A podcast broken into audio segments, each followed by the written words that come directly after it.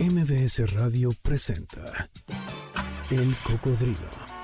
Experiencias históricas, callejeras, urbanas y sonoras por la ciudad con Sergio Almazán. Súbete en El Cocodrilo. Aquí arrancamos. Hola, ¿qué tal? ¿Cómo están? Bienvenidos, muy buenas tardes. Yo soy Sergio Almazán, les doy la bienvenida a esta que es la emisión 398 del Cocodrilo. Por supuesto, la frecuencia es MBS 102.5. Hoy es sábado 5 de diciembre del año 2020. Vamos a recorrer la ciudad iluminada con motivos de las fechas navideñas. Y lo vamos a hacer como todos los sábados, acompañados de música, que en esta ocasión suena así. La rocola del cocodrilo.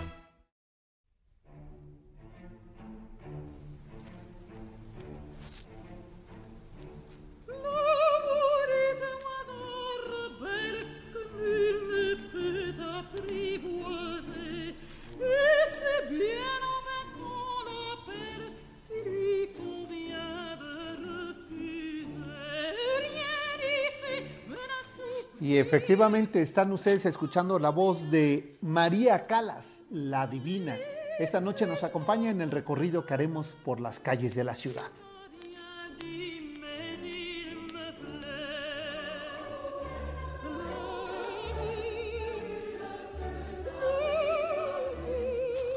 Se trata de la voz más grande del bel canto del siglo XX su talento vocal, musical y dramático hizo de la ópera un género para todos. En cada una de sus interpretaciones, la divina María Calas lograba transmitir intensas emociones más allá de la belleza lírica y de ese perfeccionamiento musical que la caracterizó. De ascendencia griega, nació en Nueva York el 2 de diciembre de 1923 pero debido al divorcio de los padres volvió con su madre a Grecia, quien se convertiría en un obstáculo difícil de superar.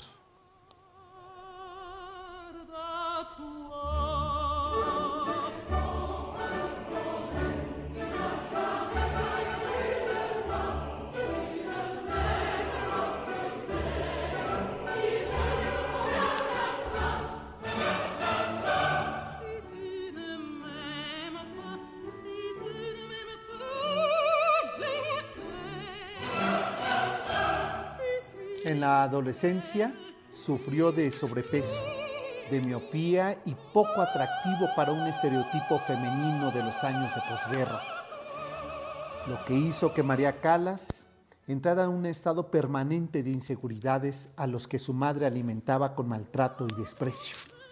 A finales de 1936 su madre había decidido volver a Atenas en, en compañía de sus dos hijas, la bella Jackie, su nombre sería una ironía del destino, y María, nuestra cantante gruesa y poco agraciada. Ambas deseaban ser cantantes, aunque solo María poseía el don para desesperación de su madre que creía que por su físico solo podía aspirar a concertar un buen matrimonio.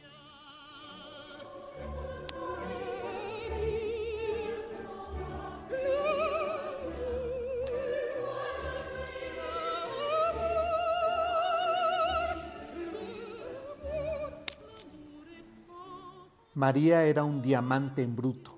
Poseía una voz única, acompañada de un inusitado talento para la interpretación, además de un gran temperamento, ingredientes que combinados podían hacer de ella toda una diva. Obcecada en convertirse en cantante, acudió en Atenas al Conservatorio Nacional, falseando su fecha de nacimiento dado que era menor de 16 años edad requerida por la institución para que pudiera ingresar a estudiar bel canto. Allí trató eh, a toda costa de ser soprano y gracias a la ayuda de la española Elvira Hidalgo se convertiría en una figura clave para su carrera profesional. Convertida en amiga y consejera, Elvira ayudó a María Calas a desarrollar sus innatos dotes para el bel canto. Pero la vida de la cantante sufre un gran vuelco cuando la Segunda Guerra Mundial salpica a Grecia. Los ejércitos alemanes e italiano invadieron la ciudad. La miseria se instauró en la ciudad. la madre de María, no duda en acudir a la obtención de dinero fácil. Anima a la cantante María Calas a hacerse amiga de algunos soldados a cambio de favores. Su maestra y amiga Elvira Hidalgo acude en su ayuda y la salva de caer en la prostitución.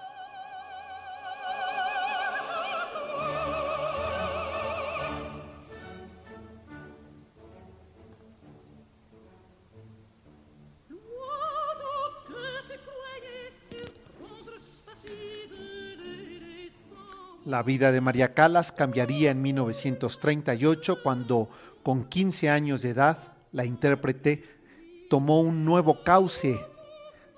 destaca así interpretando en el papel de María en Teifland, la ópera de Albert, basada en el drama de Terra Basha, y así María entonces inicia una larga y fructífera carrera de viajes actuando por las tropas pero su debut definitivo tiene lugar en 1941 en el papel de Tosca de Giacomo Puccini en la ópera de Atenas. De la mano de Norma en 1947 despegaría su carrera artística. Su interpretación en la obra de Bellini obtiene todo un éxito rotundo. Y es así como en 1947 María Cala se consagra como la divina.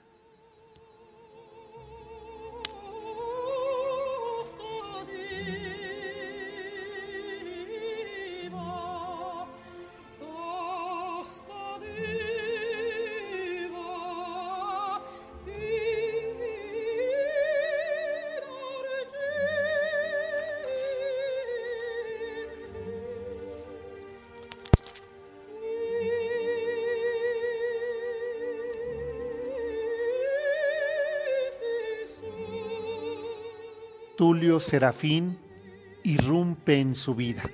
Es el gran director de orquesta y en realidad se convierte en su descubridor, reconociendo no solo su poderosa voz, sino sus extraordinarias cualidades expresivas. En 1947, con tan solo 33 años de edad, María Calas conoce a Verona Batista Beñeni, un acaudalado industrial tan mezquino como avaro 30 años más grande que ella, con el que contrae matrimonio. Y a partir de entonces su vida toma otro derrotero. Decidió a convertirse en una rutilante estrella. Toma la batuta de su carrera, Batista, y ejerce como marido y manager en todo un largo tiempo.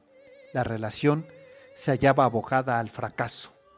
María no lograba conseguir volver a alzar su carrera. Pero de la mano de Toscani debuta en la escala de Malín con Aida en 1950 y en 1956 lo hace en Nueva York con Norma.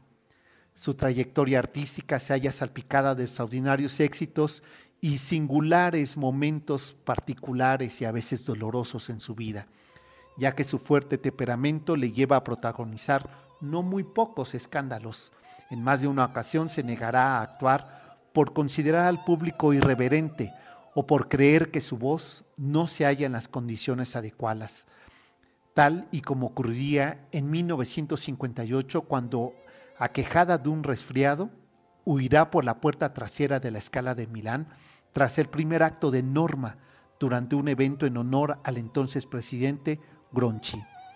Pero su innegable magnetismo en escena la hacía única. Era la primera donna, la prima donna, la divina Calas, y el público sabía perdonarle todo, pero no siempre fue así.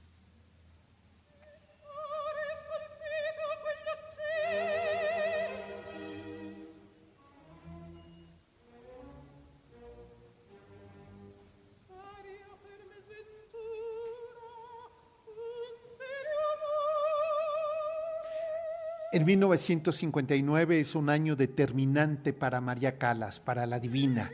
El magnate naviero Aristóteles Onoasis irrumpe en su vida. Otra vez, un hombre en medio de su trayecto, en medio de su trayectoria musical. La cantante decide abandonar a su esposo e inicia una desenfrenada vida junto al millonario griego. Es el principio del fin para Calas. María pasa a protagonizar las portadas de la prensa rosa y acude a sus actuaciones en los aviones del armador sin preparar y por mero compromiso. Tras quedar embarazada y sufrir un aborto, su voz se hace eco de los excesos y se inicia así el declive de la cantante. Para 1961, durante una interpretación de Medea, protagonizaba un auténtico pulso con el público, al que se enfrenta al ser abuchada. Su gran temperamento y su magnetismo consiguen escandalizarlo de nuevo, pero el declive de la cantante ya es de dominio público. 1965, año en que su voz empieza a decaer y de nuevo es puesta en tela de juicio. María Calas decide abandonar el canto con tan solo 41 años de edad y consagrar su vida a su gran amor, al que exige la formalización de una relación. Pero Onassis la abandonará en 1968. El ambicioso naviero ha puesto sus ojos en Jacqueline Libor, viuda del presidente Kennedy. La ambiciosa ex primera dama en la bancarrota le cede sus favores con celeridad. La pareja contrae matrimonio el mes de octubre de ese 1968 en una ceremonia de gran revuelo mediático. La traición de su amado Aristo, su paisano, su gran amor, que siempre le negó el matrimonio, rompió por completo la vida personal, profesional, sentimental y pasional de María Calas, la divina.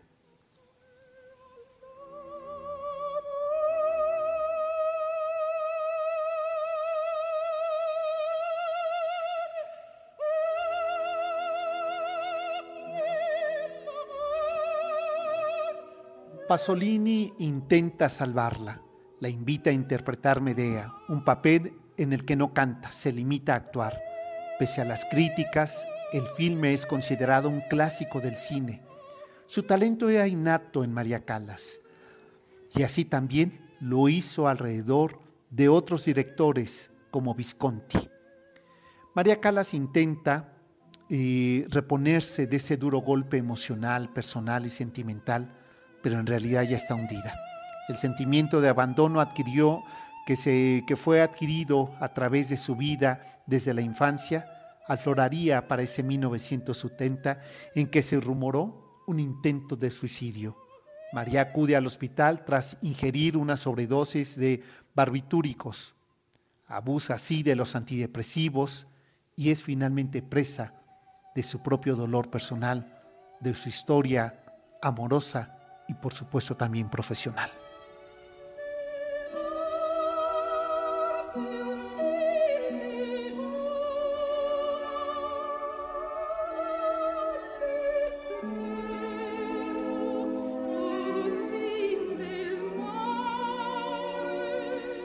El 16 de septiembre de 1977, la muerte sorprende a María Calas en su domicilio de París en el que se hallaba recluida desde hacía cinco años atrás sintiéndose rechazada por el mundo. María está sola. Cuenta con solo 53 años de edad. La versión oficial afirmará que la Calas sufrió un paro cardíaco, pero sus próximos, entre ellos Franco Cifarelli, expresa sus dudas. La sombra de un suicidio se cierne sobre el suceso. Hasta el día de hoy, nada es claro solamente que María Calas estaba sumergida en la depresión más absoluta, quizá desde su infancia y agudizada una década atrás. Hoy la recordamos en su cumpleaños a María Calas, la divina.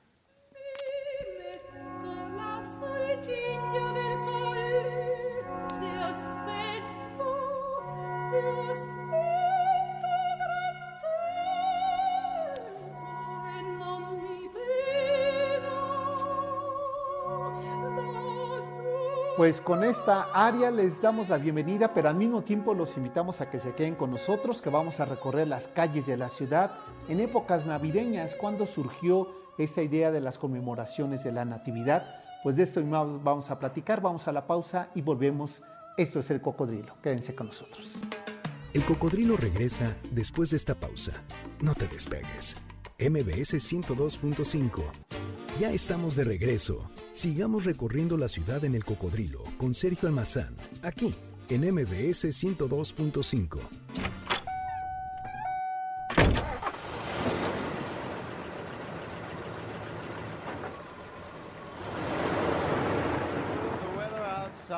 is frightful, but Since we've no place to go, let it snow, let it snow, let it snow. It doesn't show signs of stopping. Diciembre nos vincula singularmente con el fin de año y con las fiestas, eh, sobre todo judio-cristianas, del fin de año, de la natividad, del nacimiento de Jesús. ¿Cómo se originaron estas eh, celebraciones en México? Aquí parte de su historia.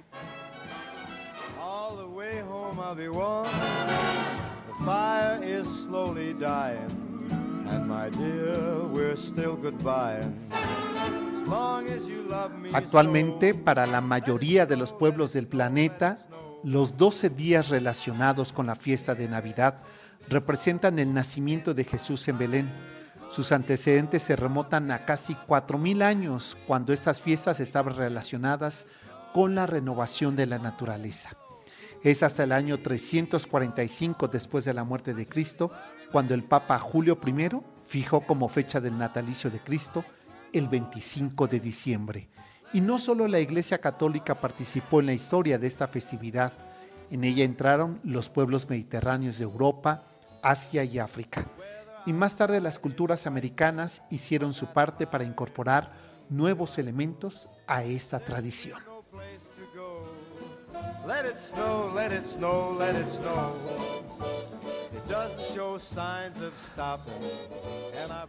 Aunque en México la tradición de la Navidad vino con los frailes franciscanos después de 1521 que comenzó la vida novohispana, con el siglo XVI inicia una brecha con el mundo medieval abierta esta por los descubrimientos geográficos, la ruptura espiritual y física del universo cristiano y la santificación del dinero, que en conjunto van esbozando una nueva percepción del tiempo y del espacio. Las manifestaciones culturales en la Europa de ese siglo se caracterizaron por la policromía y la expresividad encuadradas con fuertes contrastes. Entre las sociedades que viven en las ciudades y las que viven en el campo, ambas aún sometidas a un ritual rígido y a la vigilancia de la ortodoxia cristiana. Las festividades populares eran objeto de particular celo por parte de las autoridades laicas y eclesiásticas. Las festividades religiosas, en cambio, se hallaban sometidas a una liturgia atávica que venían tratando de pulir la iglesia desde la antigüedad pagana. Es decir, buscaban hacer coincidir dos momentos, uno, los rituales paganos de agradecimiento a la naturaleza por lo que habían dado todo el año y de preparar la tierra para las nuevas cosechas. Y por otro lado, las nuevas visiones eh, cristianas heredadas por el Papa Julio I, que había fijado la fecha religiosa del nacimiento de Cristo el 25 de diciembre.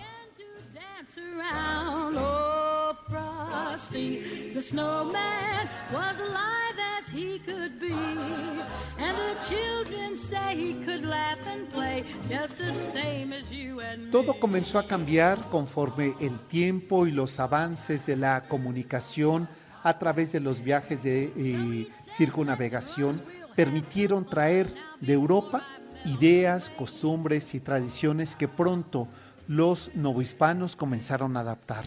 La Navidad sufrió cambios en la Gran Bretaña, por ejemplo los villancicos y el nacimiento en las iglesias tuvieron un abrupto final en 1552, cuando los puritanos prohibieron la Navidad, aunque regresó su celebración en 1660 con Carlos II.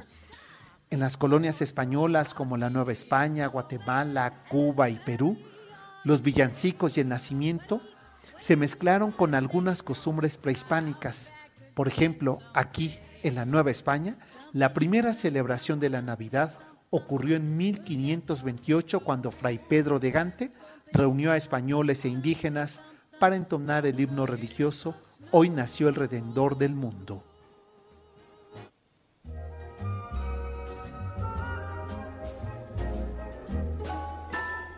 bells ring. A partir de entonces, el 24 de diciembre, en los atrios de las iglesias, se hacían representaciones vivas, procesiones, se rezaban el rosario y al día siguiente, desde muy temprano, se realizaban oficios en las iglesias.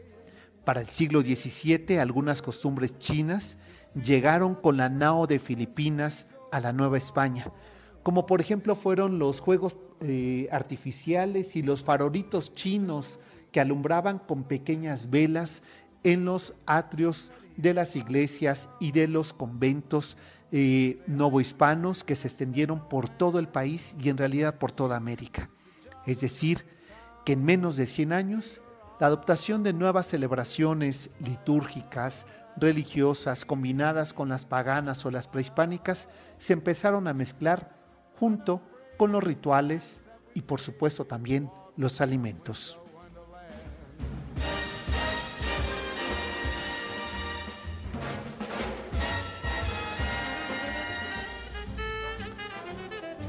Los ciclos festivos de las Navidades seguían el calendario agrícola de las estaciones del año, en las que las faenas agropastoriles estaban encuadradas justamente con esa cronología oficial y dominante de la Iglesia, desglosada a través del santoral y de las fiestas litúrgicas. Así, por ejemplo, el otoño de la naturaleza y de la religión culminaban curiosamente con la fecha de la Natividad y con el de la Epifanía del 6 de enero. Con el ocio, forzado por las lluvias y las nieves, las familias campesinas contemplaban la venida del año nuevo enfrascadas en labores domésticas de mantenimiento y reparación, de preparación de la tierra y por supuesto también de adoración a los rituales prehispánicos como la luna, como los solsticios y por supuesto también la preparación de la tierra. No importa si nunca has escuchado un podcast o si eres un podcaster profesional. Únete a la comunidad Himalaya. Radio en vivo. Radio en vivo. Contenidos originales y experiencias diseñadas solo para ti. Solo para ti. Solo para ti. Himalaya. Descarga gratis la app. Unafraid the plans that we made, walking in a winter wonderland.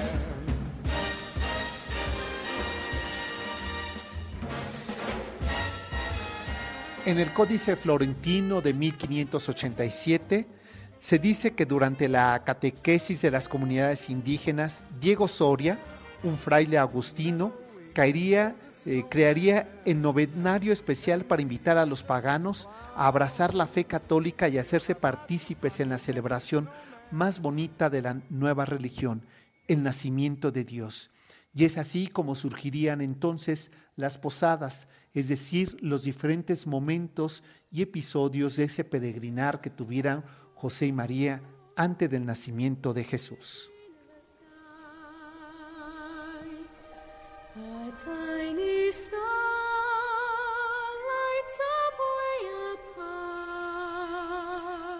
Fue durante la evangelización que el religioso, el Soria temía que los indígenas se mostraran reacios a nuestro credo. Al parecer, por esas fechas, ellos realizaban su propia ceremonia en la cual se festejaban con mucho alborozado al dios Huitzilopochtli. De esa manera, el monje consideró pertinente aprovechar ese ciclo de la naturaleza y de las fiestas prehispánicas con la época decembrina y el espíritu festivo tan particular de los mexicas para desarrollar una Navidad especial en la que se mezclaran las dos culturas haciendo un nuevo sentido, el del nuevo Dios y el de los dioses de la naturaleza.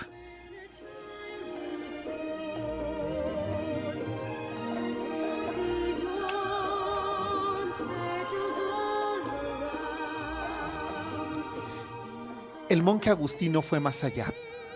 Obtuvo una bula papal de Sixto V donde se concedía el permiso para celebrar en el convento de San Agustín de Acolman las fiestas de Aguinaldo, hoy conocidas como posadas.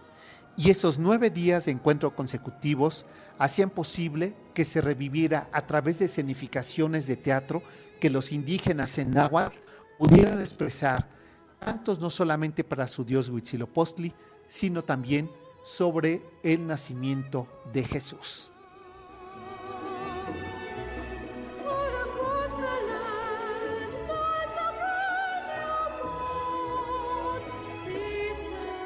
Pero cómo fueron llegando y se fueron sumando nuevos elementos, como por ejemplo la entrega de aguinaldo, que no es este que eh, hoy se da a través de monedas, sino que eran eh, este, colaciones y confitería que se fueron elaborando en conventos.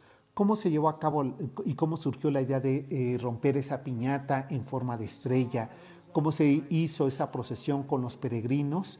Y por supuesto también las velas y las luces. Pues de eso vamos a platicar regresando de la pausa, siguiendo este recorrido de las celebraciones de las fechas navideñas en la Ciudad de México. Volvemos. Lay the world in sin and error pining till he appeared and the soul felt its worth.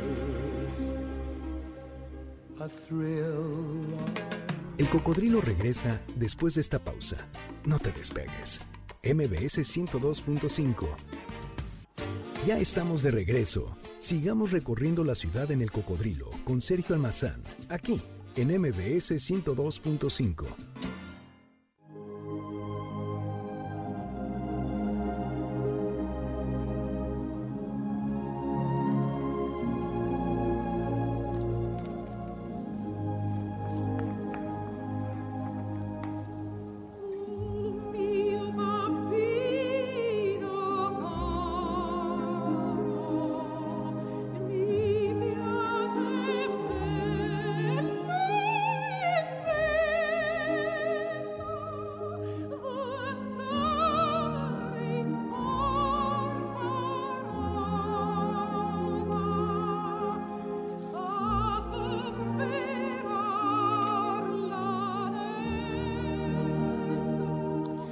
como bien nos decía eh, Soledad y el propio eh, Marcos Serratos desde Guadalajara, Soledad desde la colonia Roma, aquí en, la Ciudad de México, que era un lujo tener a la divina, a María Calas, esta mujer que cantaría en Bellas Artes eh, de la Ciudad de México, esta mujer que ha marcado el bel canto a nivel mundial, pues efectivamente es un lujo y una eh, maravillosa oportunidad de hoy recordarla en su aniversario de nacimiento y que mejor con estas áreas de las eh, óperas que prácticamente recorrió todo el repertorio operístico internacional haciendo suyas eh, los personajes desde Madame Butterfly pasando por Norma eh, este, entre muchas otras más. Así es que aquí les dejo un fragmento más de María Calas eh, hoy que la estamos celebrando en su cumpleaños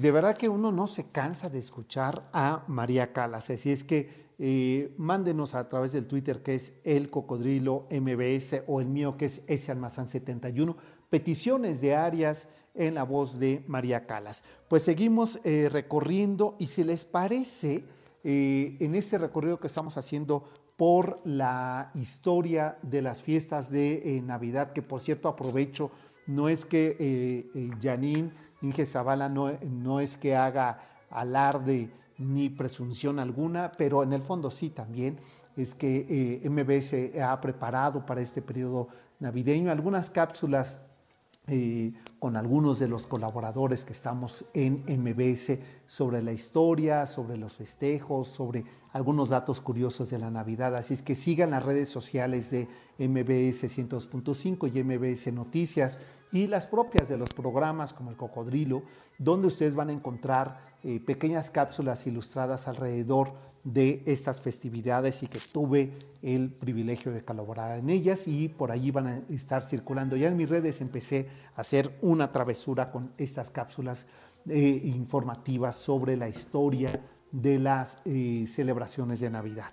Y con ello, pues si les parece, ahora nos vamos a meter a los conventos. ¿Qué ocurrió en esos lugares eh, religiosos, monásticos, monacales? Pues aquí parte de la historia de lo que se empató entre el mundo prehispánico del cual ya hablábamos con el calendario judio-cristiano para las celebraciones eh, religiosas litúrgicas de la Natividad.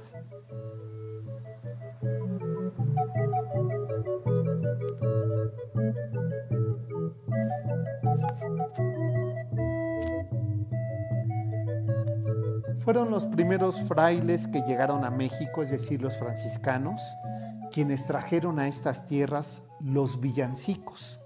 Cuando los indígenas aprendieron la lengua española, la música y el canto a la usanza europea, se dieron a la tarea de componer villancicos.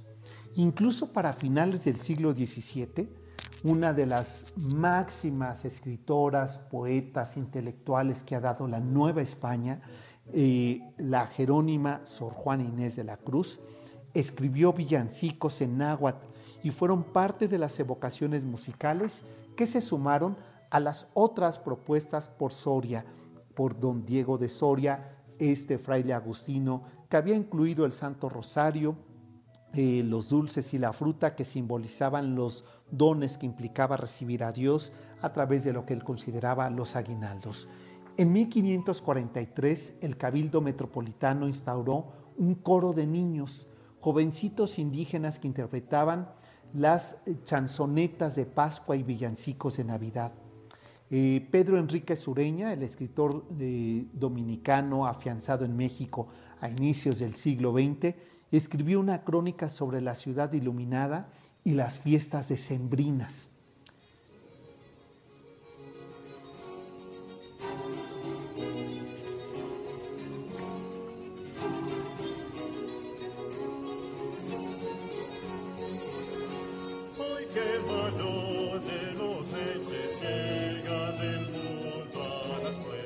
Enrique Sureña hacía la siguiente descripción. De Europa han llegado expresiones festivas de Navidad, árboles en forma de pino, que los mexicanos repletan de adornos y unos con velas iluminan junto con las procesiones llamadas posadas y una festiva piñata, juguete de enorme colorido que reúne con ilusión a los niños, mientras entonan dramáticos eh, líricos sacros, nacidos de la canción popular que los frailes enseñaron y heredaron con los versos de la monja Sor Juana. Pues consiste en que no lo tengan vuestros memoriales hechos Y aquí justamente estamos escuchando, como me escribe Yanin, te puse los villancicos de Sor Juana.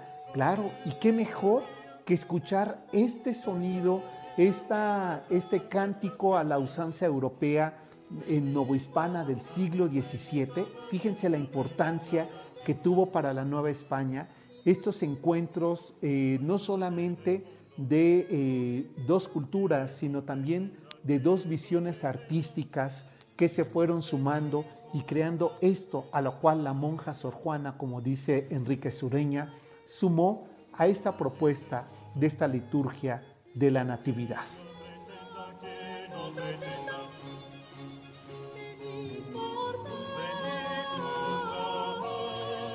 Los villancicos que se acompañaban con luminosas letanías y velas multicolores que invitaban a vecinos, a familiares y niños del barrio a reunirse ante la fe y la fiesta, se enriquecieron con los siglos, añadiendo aromáticas infusiones de frutas de la temporada, guisos combinando los exóticos productos llegados de Oriente con los propios y locales que convierten las liturgias en fiestas paganas de enorme devoción, combinación de un ponche al mismo tiempo con algunos pastelillos de maíz llamados tamali y por supuesto también los dulces, confitería que las monjas con una devoción casi sacra dedicaban para este periodo decembrino.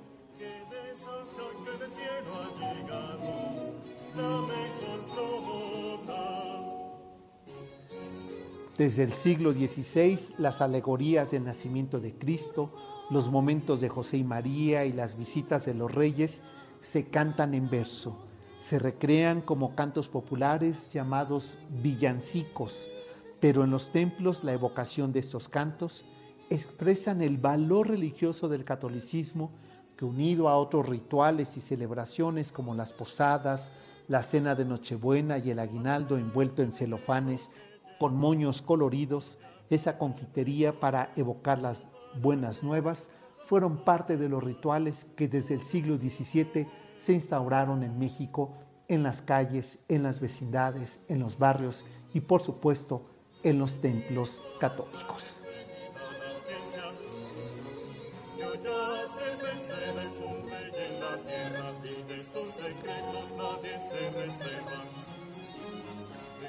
La literatura de Sor Juana Inés de la Cruz representa la narrativa novohispana europea por excelencia. Teatro profano, teatro religioso, poesía sacra y laica, epístolas y los villancicos, donde retrató el paisaje humano mexicano y criollo del siglo XVII. Por ejemplo, villancicos sobre la anunciación de la Virgen, de los apóstoles, los villancicos navideños y de los indígenas, que hacía referencia a las cosechas, a los ingredientes nativos e incluso a la costumbre de los negros. Escribe Sor Juana, los mexicanos alegres, con toquí sonoro, dicen con voces, con voces suaves, Ticomohuica, Totlasco, Suapili. Los negros responden, Macaamo, Tonantzin, Chuchumbé, presagios. Y así, esos villancicos fueron mezclándose con otros ingredientes litúrgicos, pero también paganos, de las formas, las expresiones y por supuesto las culturas que se habían sumado con los siglos.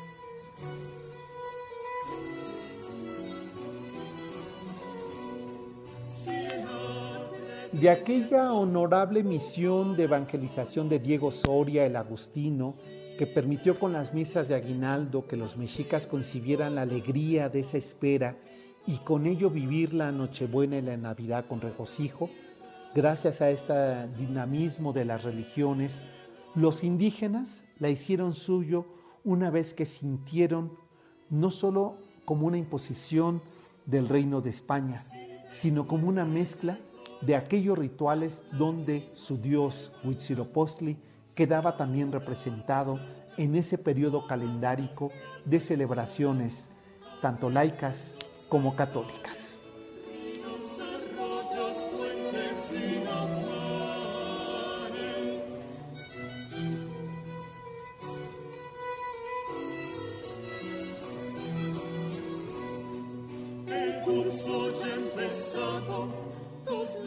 Querida Janine, tenemos que hacer una pausa, pero fíjate que tengo una petición musical.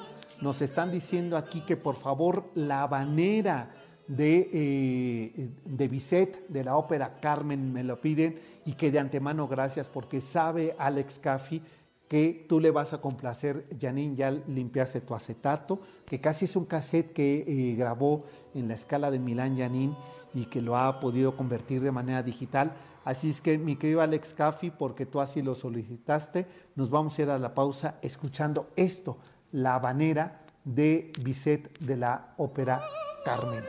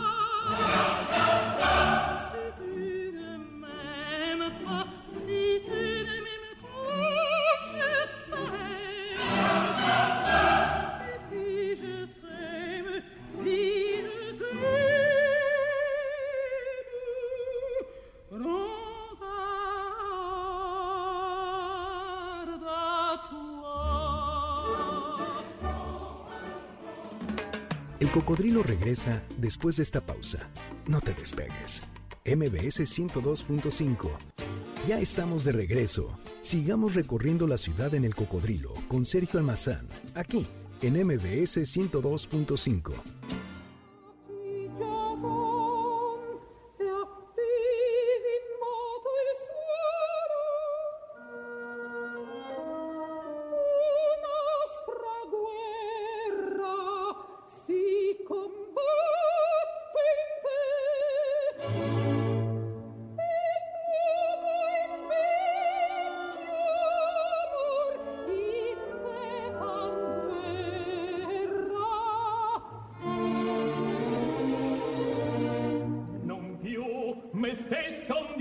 tradì quel di che amore a te giurai nel mio valor fui traditor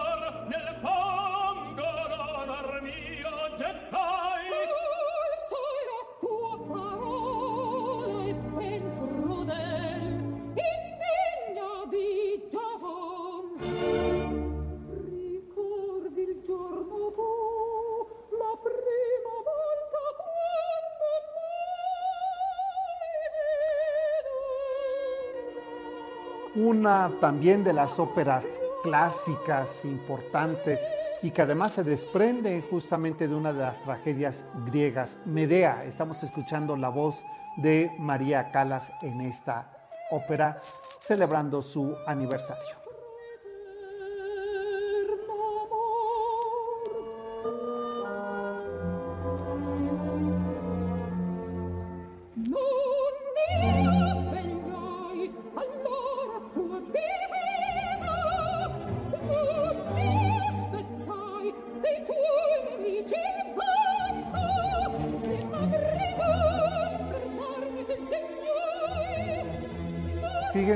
Agradezco de verdad que eh, nos estén siguiendo a través de esta transmisión en vivo eh, por la frecuencia de 102.5 MBS, por supuesto también en la página de mbsnoticias.com. Recuerden que en todas las plataformas digitales encuentran ustedes nuestros podcasts de todos los programas de estas 398 emisiones que hemos realizado, eh, revisando, recorriendo, revisitando la historia, las calles, los personajes, principalmente de la Ciudad de México, porque también lo hemos hecho de manera nacional y de manera internacional, recorriendo algunos lugares donde hemos transmitido en vivo desde donde nos encontremos. Pues así como esta noche, y que ustedes las descargan, nos dejan comentarios por allí. eh, me escribían hace unos días que eh, este, había eh, gente que dice eh, los podcasts que más he escuchado, según me lo marca esta aplicación de Spotify, es el cocodrilo, lo cual agradezco y me siento muy comprometido con ustedes de seguir eh, preparándonos para estas eh, descargas que ustedes hacen. Por otro lado, quiero comentarles que el Padre José de Jesús Aguilar, que ustedes, Janine, recordarás el día que fuiste a su cumpleaños que dice va a ser aburridísimo y que es hasta donde pescó novio, fíjense nada más, uno nunca sabe. Pues nos acaba de escribir y dice que le recuerde al público, ya que estamos hablando de este tema, que el pasado domingo 29 de noviembre comenzó el periodo de Adviento, que quiere decir eh, en latín la venida del Redentor y que es este periodo, eh, el, el periodo litúrgico eh, cristiano donde se prepara justamente de manera espiritual para la celebración del nacimiento de Cristo y que el día de mañana hay que encender las otras dos velas siguientes. Así es que eh, ahí nos manda, voy a compartir porque me dejó aquí en, el Twitter, es que de verdad el Padre José de Jesús, qué actualizado está y qué, eh, qué tuitero es, y me dejó aquí eh, lo que hay que preparar, este, en el, se hace con el signo de la cruz, dice que son dos velas, mañana tocan dos velas moradas. Y aquí viene lo que hay que rezar. Para quienes lo quieran hacer, se los voy a compartir en mi Twitter. Y gracias Padre José Jesús a quien envío un saludo y un abrazo eh, fraterno. Pues nosotros continuamos, si te parece Janine, ahora nos vamos a otra de las partes que dentro de este eh, de estas celebraciones o de eh, de, de estos rituales que se llevan a cabo alrededor de las, eh, del periodo de las fiestas de la eh, Navidad, Pues hay una que a adultos y a niños nos parece no solamente lúdico, divertido, sino que también es un enorme eh, reto, que es la famosa piñata.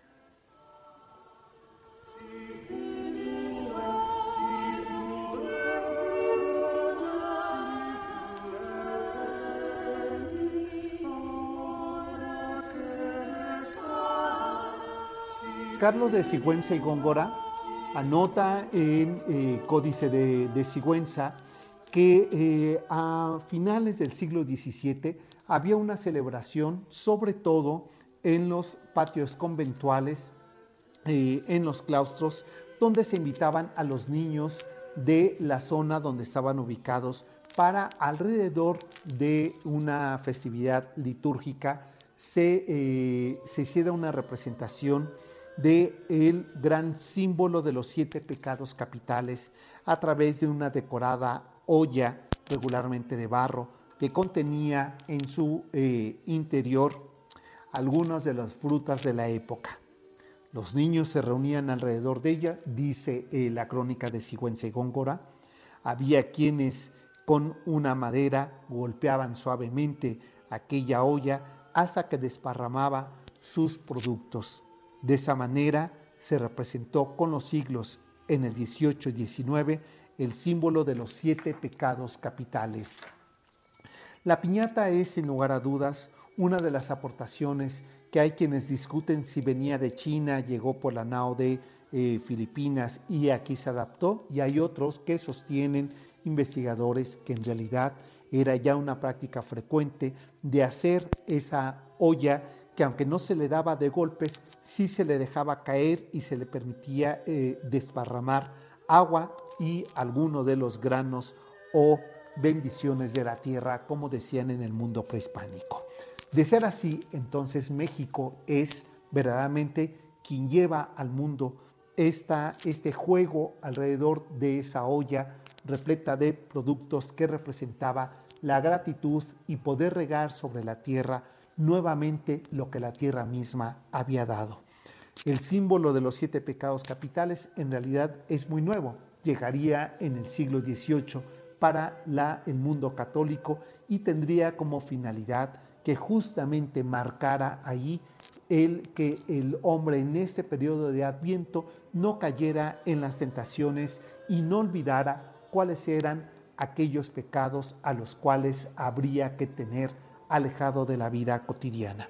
Sea cual sea, las fiestas decembrinas están marcadas por los villancicos, por las posadas, el aguinaldo, por aquello, aquella fiesta de la piñata y los productos como eran las colaciones o frutas eh, confitadas y el famoso té de frutas o ponche.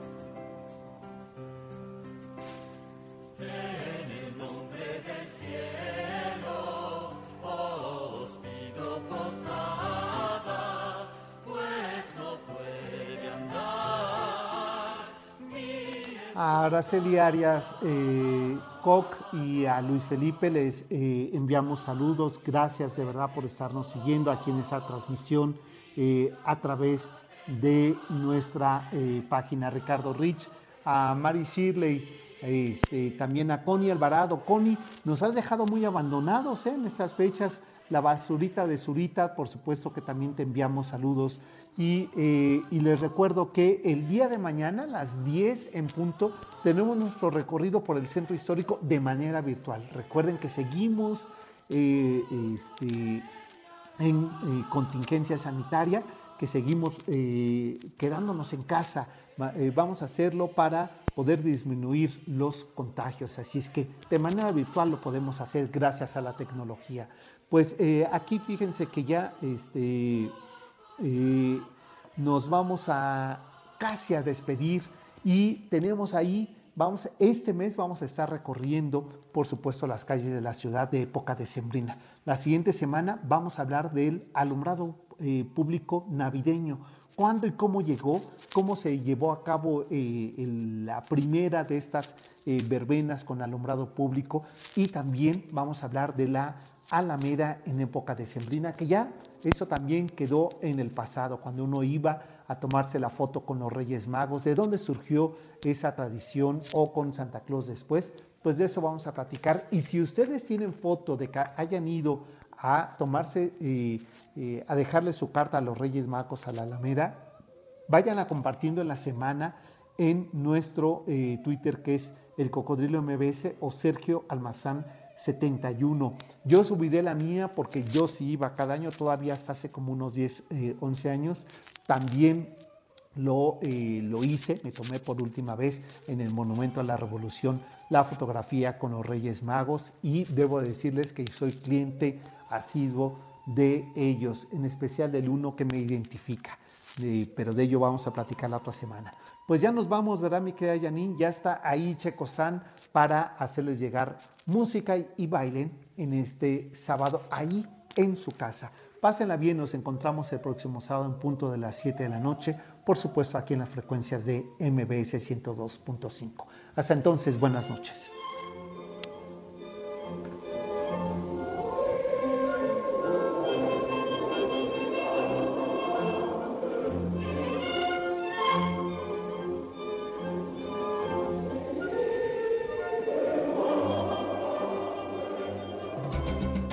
MBS Radio presentó El Cocodrilo. Experiencias históricas, callejeras, urbanas y sonoras por la ciudad. Sóbete en El Cocodrilo. Nos escuchamos el próximo sábado aquí, en MBS 102.5.